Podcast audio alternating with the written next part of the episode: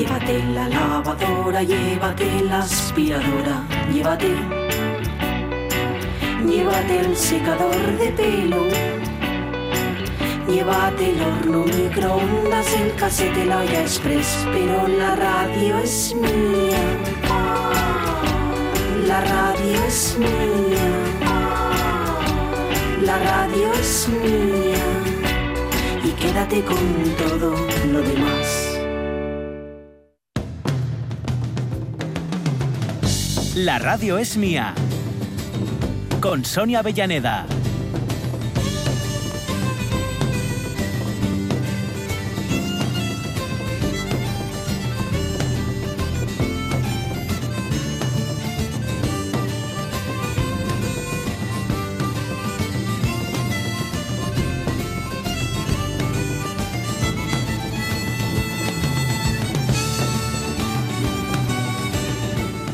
Pues uno de los puntos eh, importantes, interesantes, centrales precisamente de la Semana Negra es la literatura y eh, con todas esas nuevas condiciones que nos eh, explicaba Ángel de la Calle, el, el el, ¿cómo se dice? el recinto de, venta va a llevarse a cabo y eso sin... Que va a estar al lado, va a estar detrás de la zona peatonal, que está detrás del antiguo instituto, pues ahí está, es donde están las, las casetinas muy cucas, además, muy guapas. Mm. Así marronucas, muy, muy chulas. Yo no sé si va a andar por allí nuestro queridísimo Rafa Gutiérrez Cestón, pero se lo vamos a preguntar enseguida. O, ¿eh? o, por lo civil o por lo criminal. o, está de un lado o está del otro, seguro, vamos. o por lo criminal, sí. Nunca mejor dicho, evidentemente. Tenemos por delante. Eh, hoy, mira, eh, eh, me he permitido el lujo de pedirle a Sean Pandiella, que ya sé que le hemos dado vacaciones, ya lo sé. el viernes pasado, sin ir más lejos. Pero chico, esto es la primera en la frente. Este viernes le he pedido que se acercara un ratito porque eh, ayer mismo conocíamos una decisión que se tomó en la Junta General del Principado para permitir el uso del asturiano en nuestro Parlamento eh, y yo creo que esa es una buena noticia y queríamos compartir sonrisas con él. Por eso hoy le vamos a tener antes de que finalice nuestro programa. Pero tenemos una efemeridona y me gusta mucho como la has denominado, terribella porque sí, es cierto que eh, la belleza y el desasosiego se aunan en esta historia.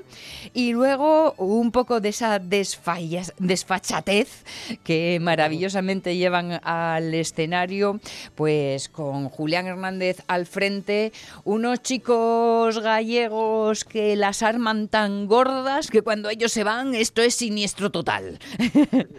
ni más ni menos. En fin, a ver en dónde acabamos, pero para empezar con Rafa.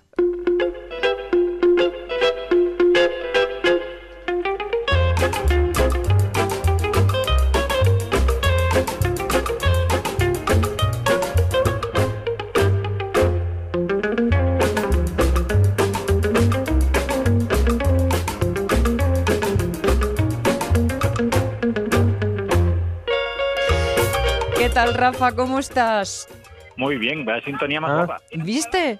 Oye, a la altura, a la altura de quien se lo merece, ¿eh? Que no se diga. Qué guapa, qué guapa. ¿Qué, música es? Que lo sabréis vosotros seguro. Yo como soy un ignorante total. Pues yo me, me auno a ti, pero no te preocupes que no, que nos enteramos enseguida. ¿eh? porque me gustó mucho, sí, sí. Vale, vale, para que te la adjudiques.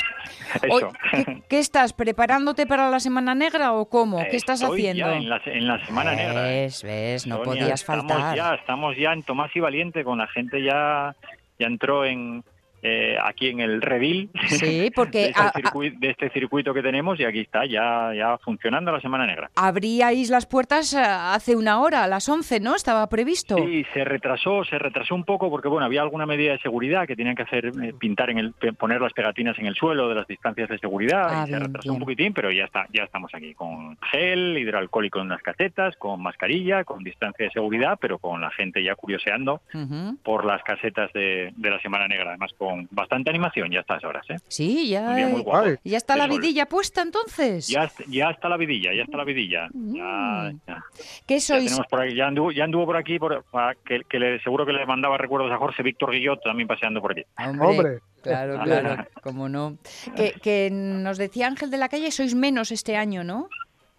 Sí, habitualmente hay suele haber unas 30 casetas, este año 19. Mm. Hay 19 casetas y otra más que es la caseta de firmas, donde estarán los autores, las autoras que presenten que presenten libros, pues estarán después una vez porque las presentaciones van a ser, bueno, también menos multitudinarias, solamente pueden entrar creo que unas 21 personas aproximadamente y después sí que estarán los autores en una caseta que hay aquí de firmas con las firmas también controladas, con la distancia de seguridad. Bueno, un poco diferente, pero lo importante es que la semana vuelva a salir y que para los libreros, pues, eh, que el libro sale a la calle, que de vez en cuando necesita airear y ahora nos toca, nos toca que aire.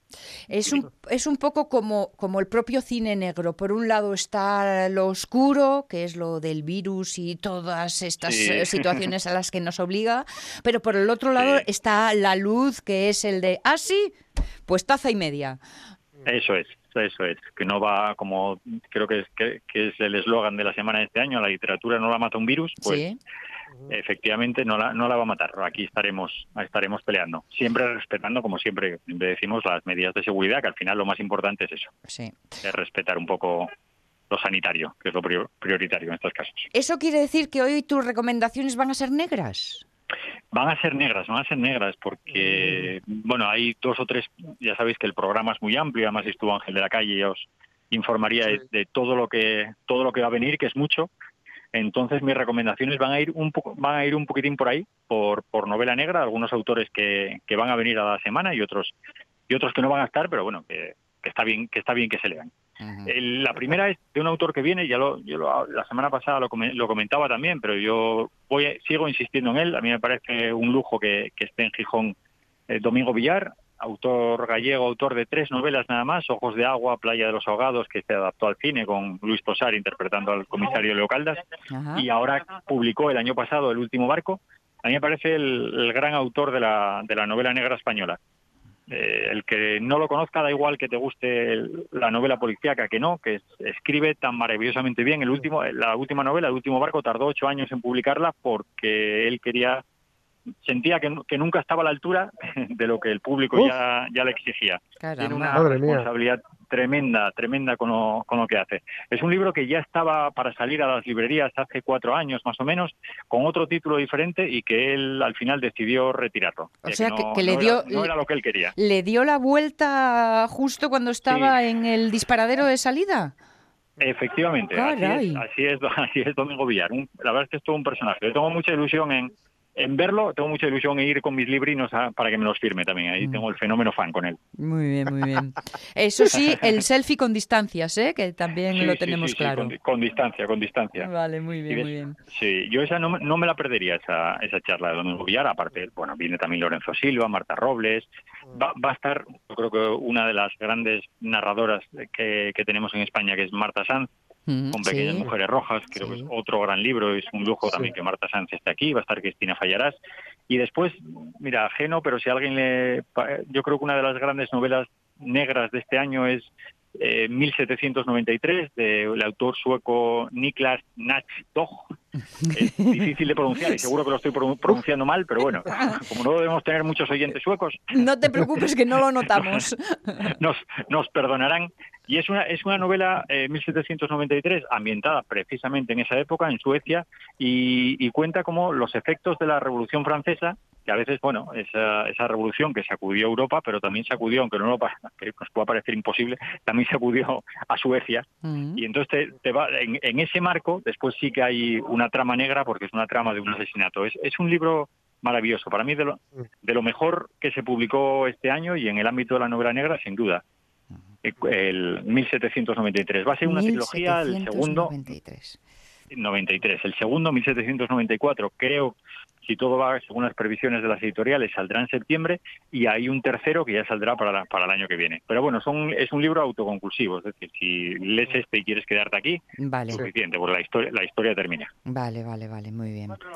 Apuntado queda. Y una tercera la otra que me interesa mucho es Denis Lehan, yo creo que es uno de los eh. grandísimos grandísimos escritores, que este otro que tuvimos la, la suerte de, ver en la Semana Negra, la edición que se celebró eh, al lado de la Escuela de Marina, estuvo Denis Leján, yo creo que es uno de los, de los grandes también, y acaba de publicar una novela en Salamandra titulada Cualquier otro día, es un, un lujo también de, historia. Si alguien, yo creo que si alguien quiere dedicarse a escribir novela negra, que lea a Denis Leján, y después que, piense y si puede estar un poquitín a la altura que, que se decida a sacar el libro.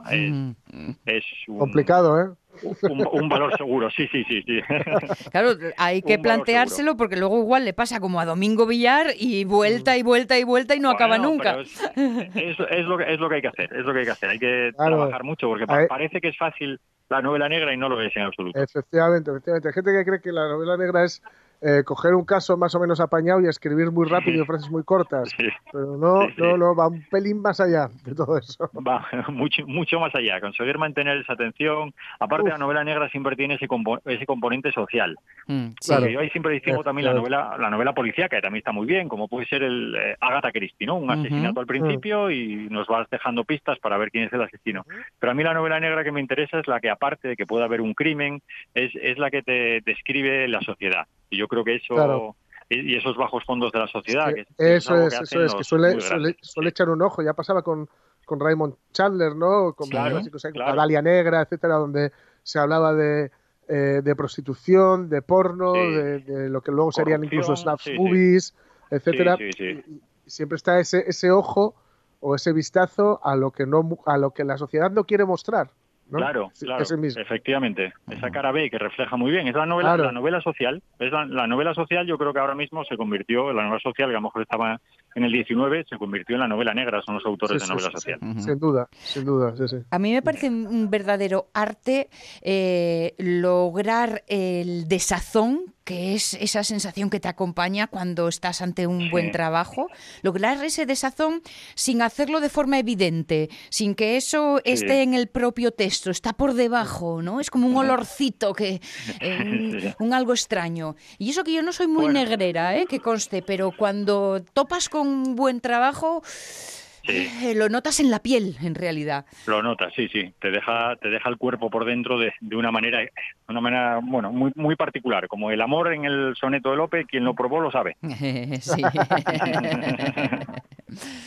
Bueno, pues ahí quedan tres títulos, eh, tres ejemplos, tres, fórmulas para que, mm, por ejemplo, el, el, visitante casual, como decía el director de la Semana Negra, mm, pueda encontrar una joyita que diga, hey, mira, Igual por aquí voy a entrar en un camino desconocido eh, lleno, lleno de luz y de color, precisamente. Que, se preparen. bueno, Rafa, pues si estás ya en plena faena, no te entretenemos más, ya charlamos con más calma el viernes que viene, ¿vale? Cuando queráis, aquí estaremos. Venga, besos y abrazos. Un abrazo, Chao, abrazo. Abrazo, las 12 y 22. Oye, pues ya metidos en desazón a través de un texto, el que nos traes especialmente en la efemeridona de hoy, ¿no? Sí, sí, sí, porque hace un par de días eh, moría en 1977, o, mejor dicho, tal día como hace dos, en 1977, eh, moría en Montreux, en Suiza, el escritor estadounidense de origen ruso Vladimir Nabokov, autor de muchos libros, autor de Polanski y El Ardor, que no solo era un grupo, también era un libro de este buen hombre, pero sobre todo autor en 1955 de Lolita.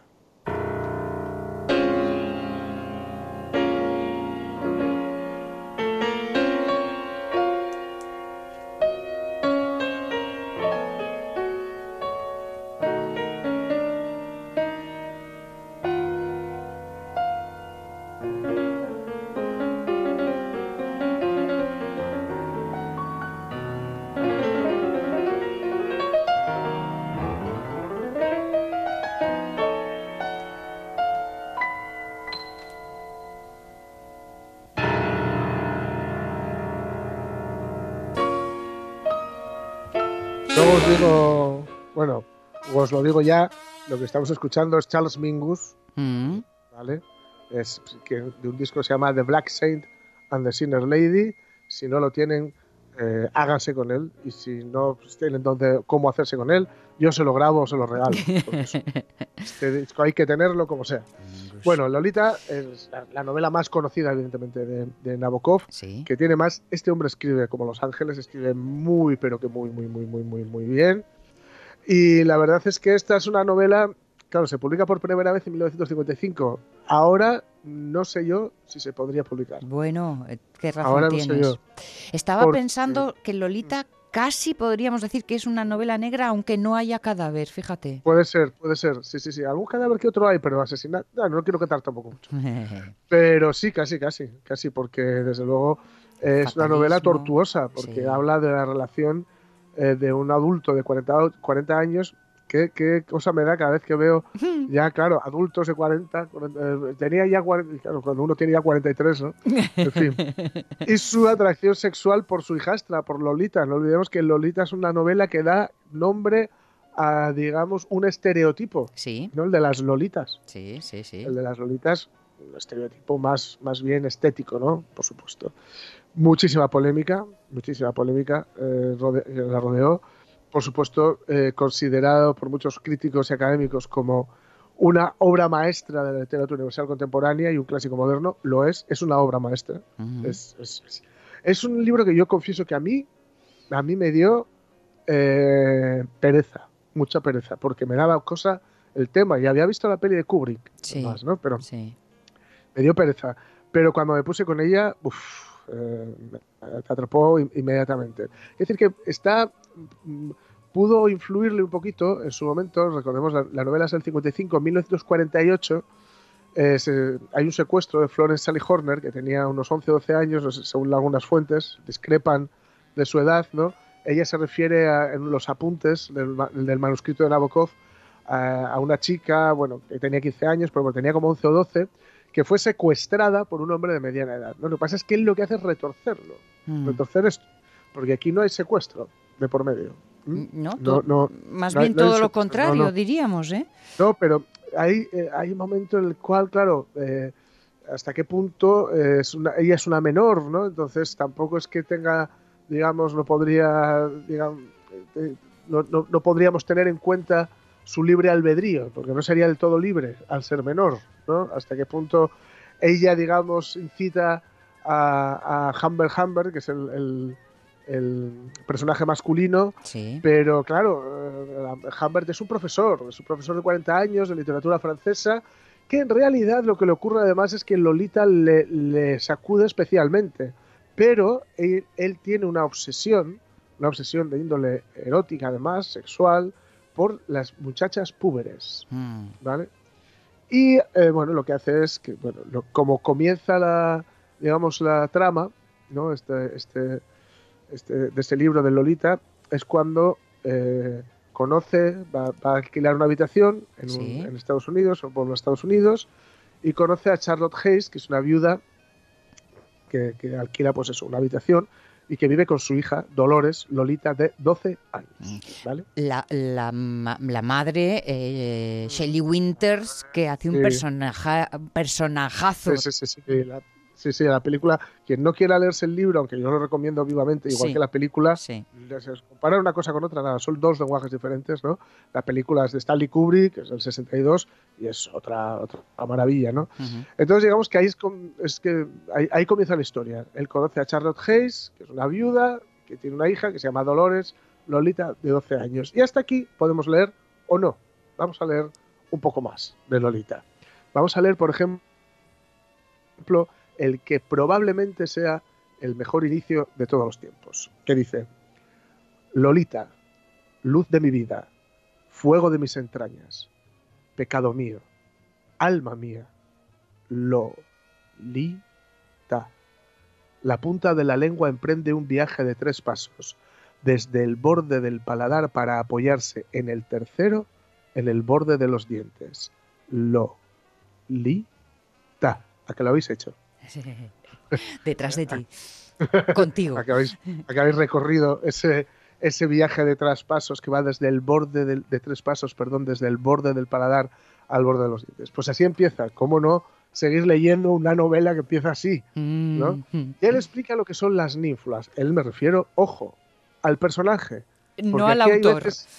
no al autor, porque es que hay veces que se nos olvida que el autor no es el personaje, porque si no habría que ir a la Semana Negra y detener a todos los autores. sí, ¿Vale? todos son unos asesinos, pero son unos asesinos en papel. En papel. habla de las ninfulas, el personaje, y dice, ¿son ninfulas todas las niñas? No, desde luego. De lo contrario, quienes supiéramos el secreto, nosotros, los viajeros solitarios, los ninfulómanos, habríamos enloquecido hace mucho tiempo. Tampoco es la belleza una piedra de toque, y la vulgaridad, o al menos que una comunidad, lo, que una comunidad determinada considera como tal, no daña forzosamente ciertas características misteriosas. La gracia letal, el evasivo cambiante, trastornador, insidioso encanto mediante el cual la ninfula se distingue de esas contemporáneas suyas que dependen incomparablemente más del mundo espacial de fenómenos sincrónicos que de esa isla, en esa isla intangible de tiempo hechizado donde Lolita juega con sus semejantes. Dentro de los mismos límites temporales, el número de verdaderas ninfulas es harto inferior al de las jovenzuelas provisionalmente feas, o tan solo agradables, o simpáticas, o hasta bonitas y atractivas, comunes, regordetas, informes, de piel fría, niñas esencialmente humanas, vientrecitos abultados y trenzas que acaso lleguen a transformarse en mujeres de gran belleza, pies son los toscos budines con medias negras y sombreros blancos hmm. que se convierten en deslumbrantes estrellas cinematográficas. Si pedimos a un hombre normal que elija a la niña más bonita una fotografía de un grupo de colegialas o Girls Scouts, no siempre señalará a la ninfula. Hay que ser artista y loco, un ser infinitamente melancólico, con una burbuja de ardiente veneno en las, en las entrañas y una llama de suprema voluptuosidad siempre encendida en su sutil espinazo.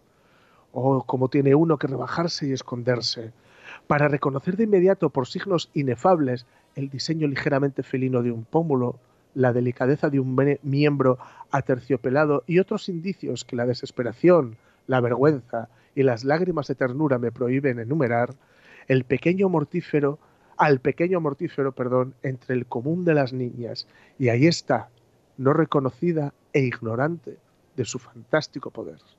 Esto es lo que dice Humbert Humbert de las ninfulas, que serían de, digamos, unas de entre las muchachas que no son, son prepúberes, digamos. Pues de entre, esas prepúberes él encuentra sus ninfulas, ¿no? Un libro maravilloso para entrar en la literatura de Vladimir Nabokov, que mm, eh, bueno, pues no, no, quizá de alguna forma este, este Lolita eh, de alguna forma oscurece o tapa o ha dejado muy en segundo plano otros de sus trabajos, ¿no? Brilla tanto que deja en sombra todo lo demás, escribió, ¿no? Pero, es. pero es tremendamente recomendable, ¿eh? Es tremendamente recomendable. Y desde luego este libro es demasiado bello y terrible como para ser obviado, denostado o reducido, ¿no? ¿Qué sé yo? Pongo por ejemplo.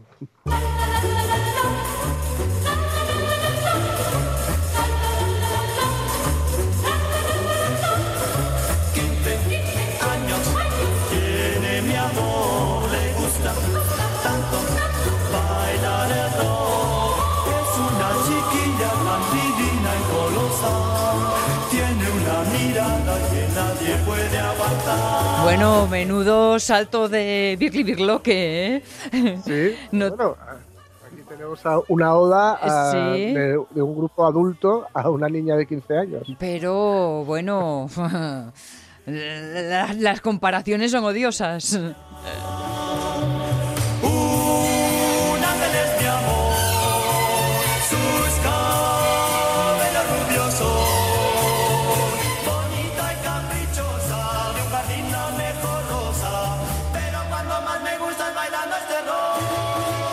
mira, estaba pensando que para acercarse a la literatura de Novokov, igual una belleza rusa, al ser una colección de cuentos, puede ser una buena forma. Sí, ¿eh? sí, sí. Sí. sí, porque ahí se ve toda la maestría narrativa que él tiene. y, es en bocaditos pequeños, porque luego eh, Lolita no, tanto, pero tiende al tocho. En fin. Las 12 y 33 minutos. A nuestra manera, pero podemos irnos de concierto.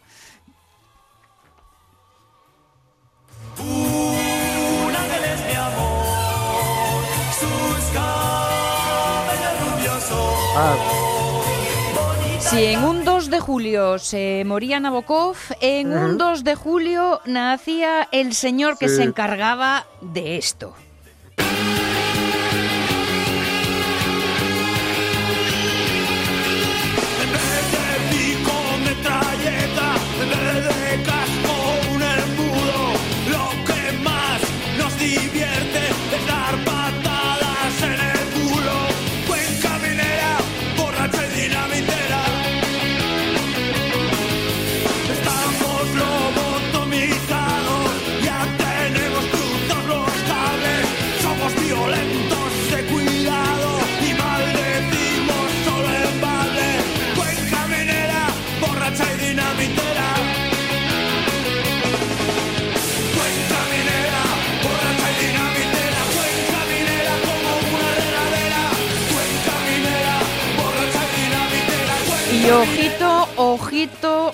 Parche, porque si hago bien las cuentas y de eso me fío a medias, 1960, este señor mm. tiene 60.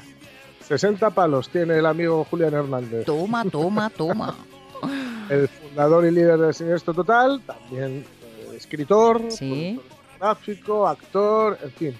Nació en Madrid, porque esto parece que no, porque dices, es de la movida de Vigo, pero es nacido en Madrid lo que pasa es que efectivamente pasó toda su infancia en Vigo y ahí empezó ya a, bueno, aficionarse por el rock and roll y por la cultura popular, ¿no?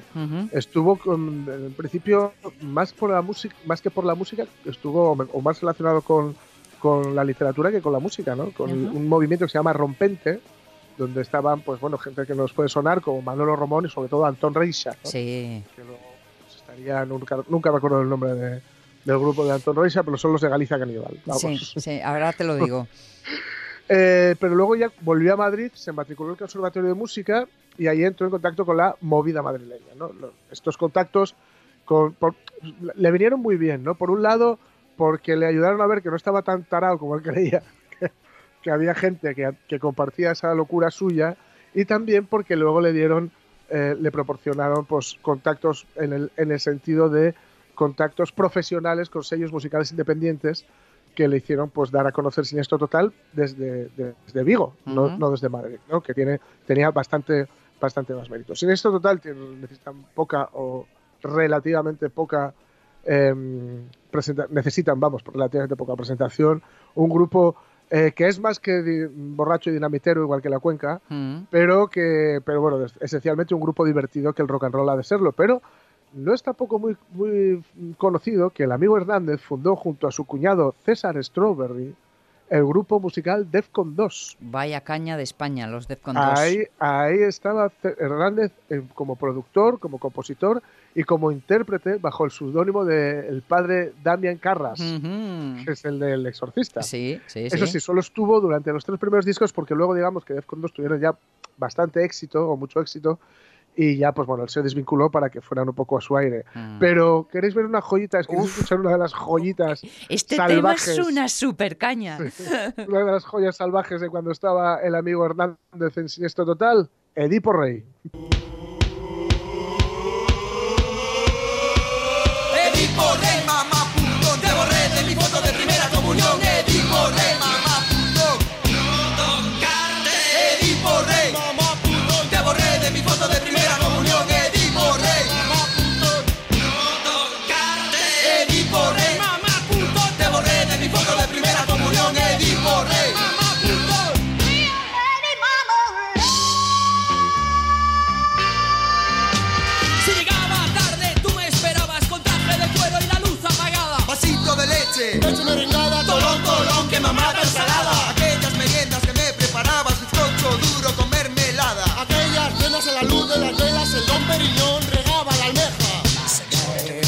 caña de España, ¿eh?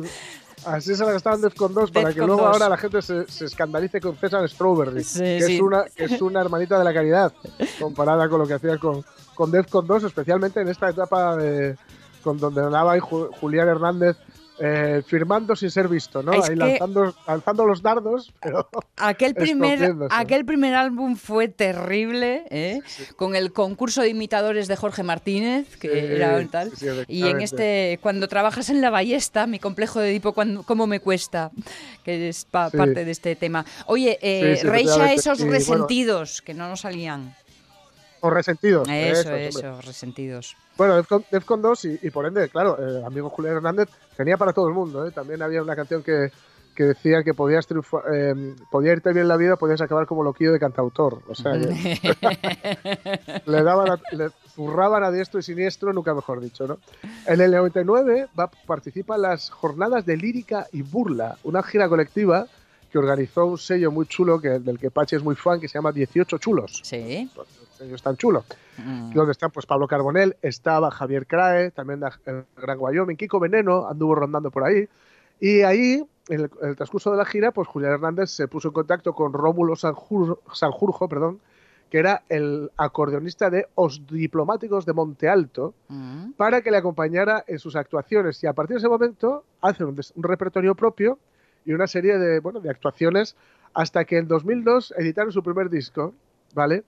Que se llama Privilegios de tener una ocupación inútil. Un nombre casi tan bueno como el del grupo, porque el grupo se llamaba Transportes Hernández y Sanjurjo. Toma, me encanta. es brutal. Vista Alegre en 2006 es el segundo disco, que continúa en activo, aunque bueno, la verdad es que este hombre, Julián Hernández, hace tantas cosas que tampoco puede dedicarle mucho a, este proyecto, porque bueno, él siguió haciendo cosas con esto total, haciendo discos más cercanos al folk y al blues acústico, incluso haciendo versiones de clásicos de, de Siniestro Total en, formato acústico, pero tendiendo al blues y que suenan, mm, entendedme esto, sorprendentemente bien. Y luego, para que os hagáis una idea, en 2009 participó en el quinto festival de, internacional de Spoken Word, ya sabéis, es que eh, tiene palabra hablada, ¿no? sí, No es recitado tampoco, en fin, que se llama Palabra y Música en el Teatro López de Vega en Sevilla, junto a Manolo Romón, ¿no? Y ahí es presentaron un espectáculo audiovisual que se llama Arte Efímera, combinando los textos del poeta y la interpretación de eh, piezas de, música y la proyección del filme Striptease. ¿no? también en, 2011, junto de nuevo Manolo Romón, puso en escena Julián Hernández el recital Ópera Aperta, que se llama Ópera Aperta en parte, volumen 1, que fue en La Coruña, eh, que era el cierre a una exposición dedicada a la obra de eh, George Perec, y donde el propio Malor Ramón decía que se trataba de un acercamiento irónico a la seriedad de la música contemporánea. O sea que para que veáis que este hombre no para, no para. Incluso en 2011 estará en el ciclo Os Serás del Taller Atlántico Contemporáneo celebrando la ciudad de la cultura de Galicia, combinando música contemporánea, humor y cocina. Así que mucho jiji, mucho jaja, pero con cabeza, o casi. Y esta, no me digáis por qué, es mi canción favorita de Siniestro Total.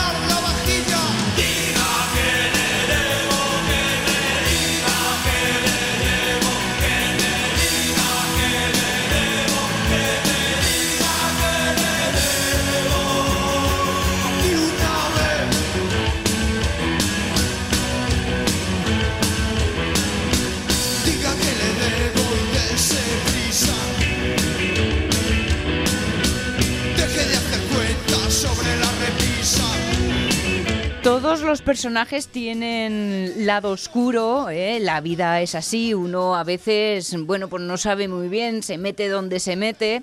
Eh, digo todo esto porque mm, sabes que fue pareja de Lucía Echevarría. Ah, pues no lo sabía. Pues sí, sí, sí, tuvieron su momento de relación. Yo no sé si eh, cuán público y notorio fue eso, no, no, no lo tengo muy claro, no lo recuerdo. Yo creo que sí. he, conocido a ambos, pero por separado. Ajá. No, me coincidieron, no me coincidieron juntos, la verdad. Recuerdo una antigua y lejana ya eh, cita nocturna, noche de copas a principísimos de los 90 y yo creo que de aquella estaban Estaban tal juntos. Vez, tal vez esa noche tuvo algo que ver con un concierto que dieron en San Mateo junto a Ilegales. Pues tal vez. tal vez. Porque ese concierto fui yo, era un guajín, con Ilegales y Siniestro Total, que son los conciertos más divertidos y a la par escalofriantes que yo recuerde. Pues la, la casualidad de la vida hizo que de un lado del otro del escenario las cosas acabaran confluyendo por aquello de tener amigos comunes y fue una noche que recuerdo con sonrisa bueno, ¿y por qué no decirlo? Con un poco de niebla, pero en fin, ese, esa es otra parte de la historia. Una sonrisa brumosa. sí, sí, sí.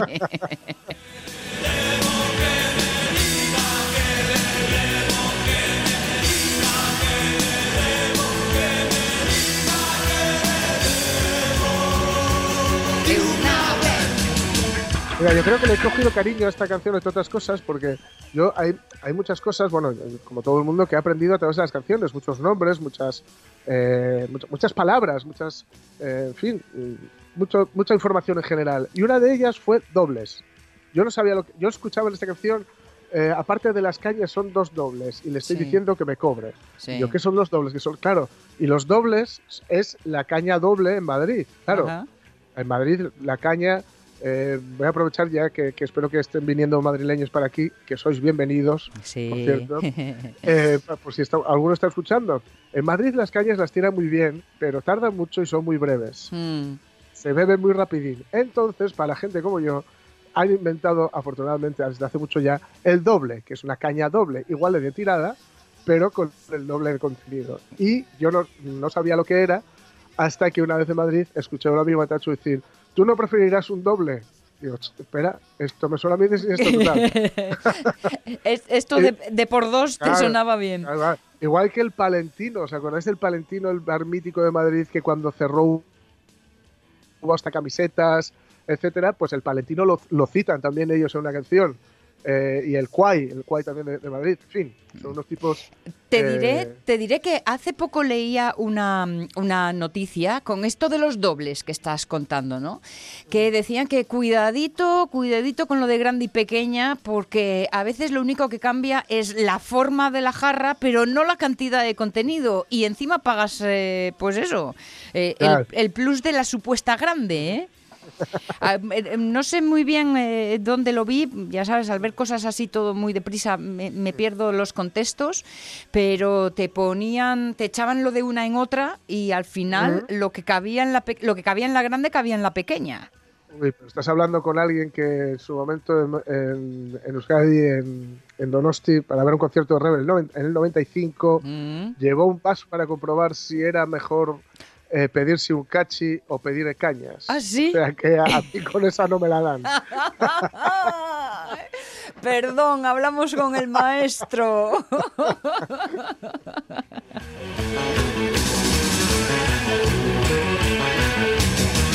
ahí tenéis a esto total en directos, este es del, ante todo mucha calma, haciéndolo a Pretty Woman de Roy Orbison. Mm.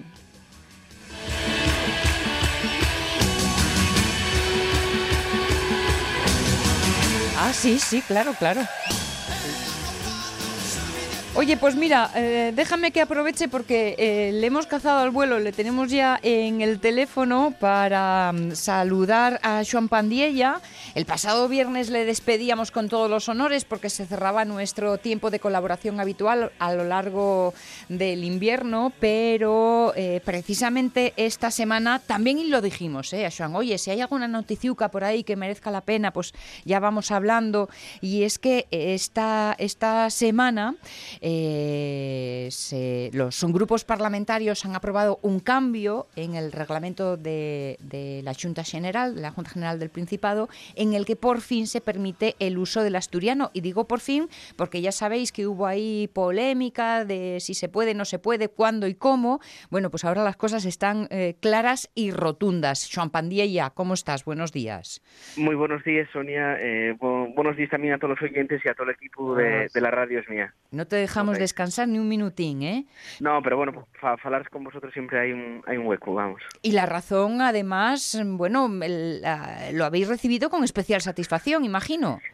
Sí, sí, sí, es una muy buena noticia, una más para estar a esa lista que hacemos eh, todos los finales de año con la mayor noticia para el asturiano y llegue, como bien apuntabas, eh, Sonia, los grupos parlamentarios del Partido Socialista, de FSA, Podemos, Izquierda Unida y Foro eh, aprobaron la modificación reglamentaria de la Junta General para permitir el uso libre de, eh, del asturiano dentro de la, de la Cámara. ¿Qué significa esto?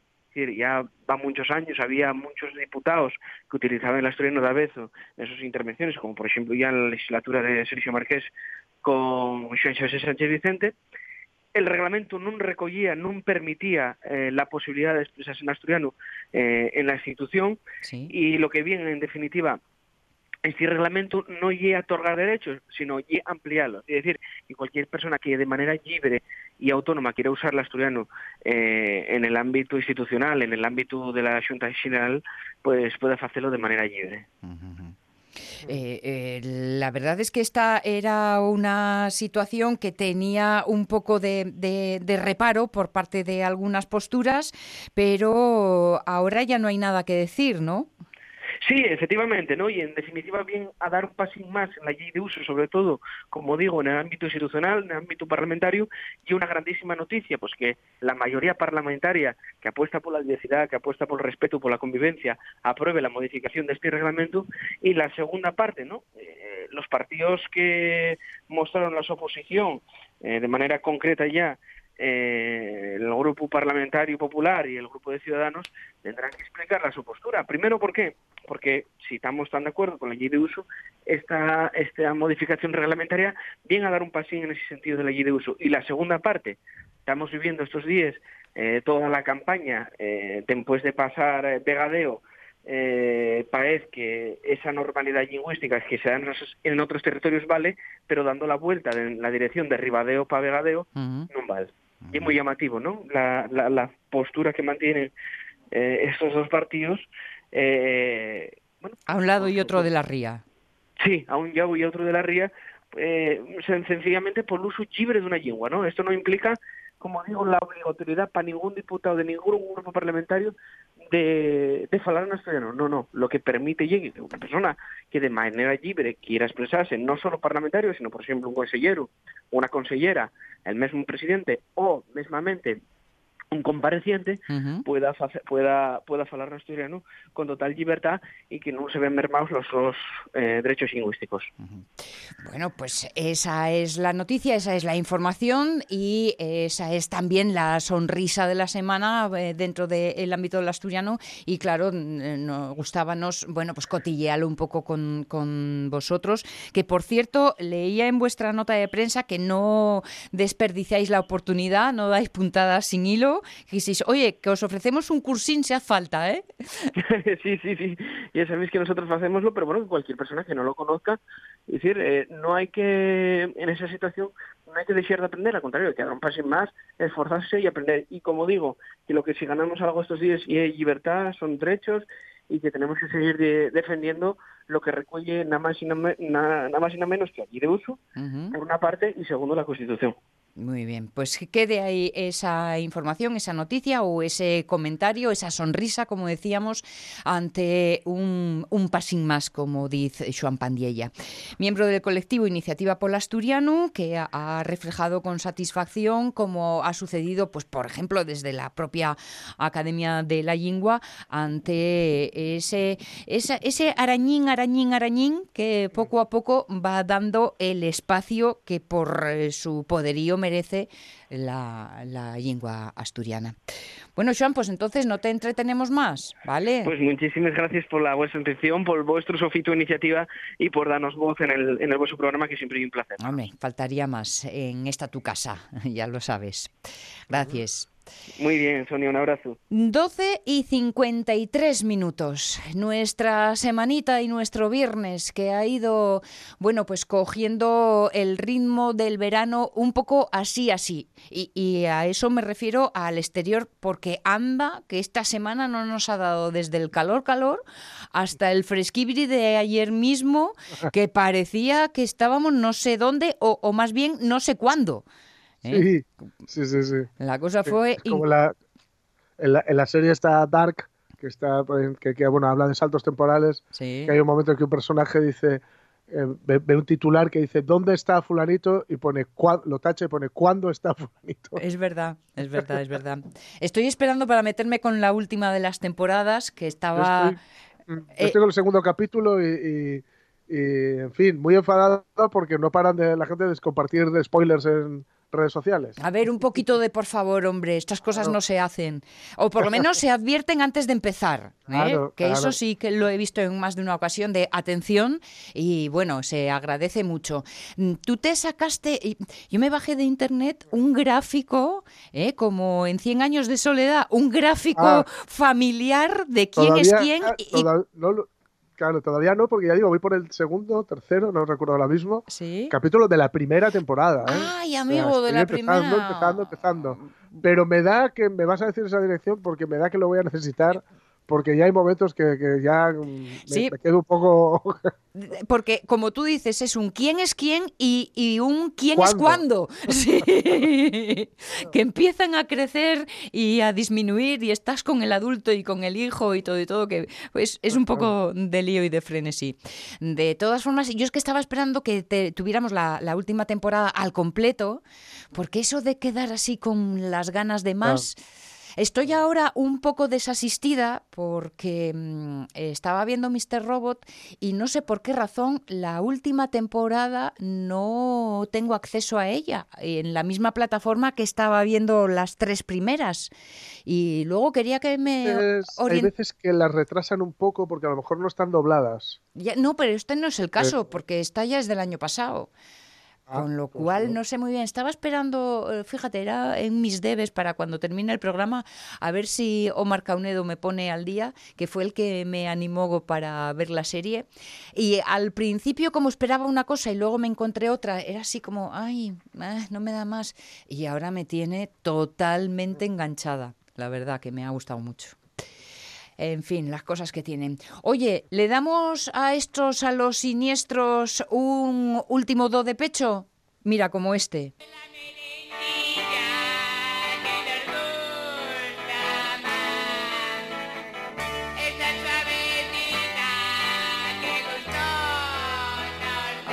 Este es un regalo por lo de los conguitos y el colacao.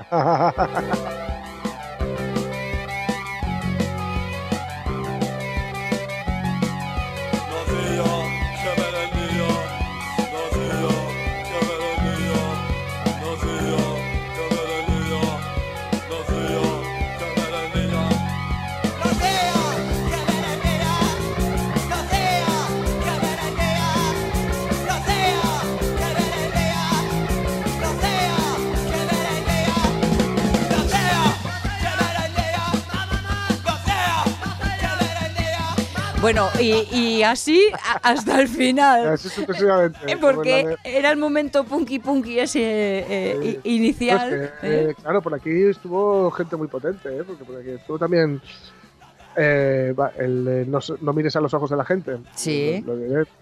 tampoco recuerdo ahora mismo. Con Copini. este, Copini. Con Copini estuvo Copini, los, sí. los dos primeros discos, yo creo así. Discos que también por norma general tenían unos nombres brutales, Cuando se come aquí, por ejemplo en beneficio de todos, calles, señora. Sí, sí, sí, sí. es muy, muy, muy tremendo. Recuerdo algunas camisetas de aquel momento. ¡Ay! Qué, qué, joven y sonriente que me tiene toda, todo ese, ese momento musical. Estaba viendo algunas otras contestaciones de nuestro Facebook hoy y eh, eh, acabo de encontrarme con Cristina Fernández que dice, oye, que yo también tuve que tirar de ese croquis de Dark. No me extraña, Cristina, es que es un poco de locura, locura total, pero merece la pena para no perdernos. Eh, recomendaciones para un fin de semana que ya tenemos en puertas, que ya estamos ahí tocándolo con la puntita de los dedos y el lunes nos meteremos de nuevo en faena aquí en la Radios Mía. Ya sabéis que los lunes, para que empiecen bien, tienen que llegar junto a Paquita, ¿eh? Que desde que Olga Cuervo nos la presentó eh, somos fan total de Paquita y que nos llevará por los mundos mundiales de ese callejeando que el mundo cada vez es más cercano, como nos contaba el otro día María García, porque bueno, las cosas, oye, eh, están mm. como están, a, la fuerza Orken, que decía en mi casa, pero que nos va a dar la oportunidad de mm, pues descubrir rincones que a veces olvidamos precisamente por eso, por tenerlos al lado de casa. Y con esas nos andamos, queridos amigos. Espero que tengáis la agenda de planes bien llena, porque para nosotros, para los de la Radios Mía, el fin de semana empieza aquí. Omar Caunedo, Jorge Alonso, besos y abrazos. Besos, besos. Me voy a ver a poco la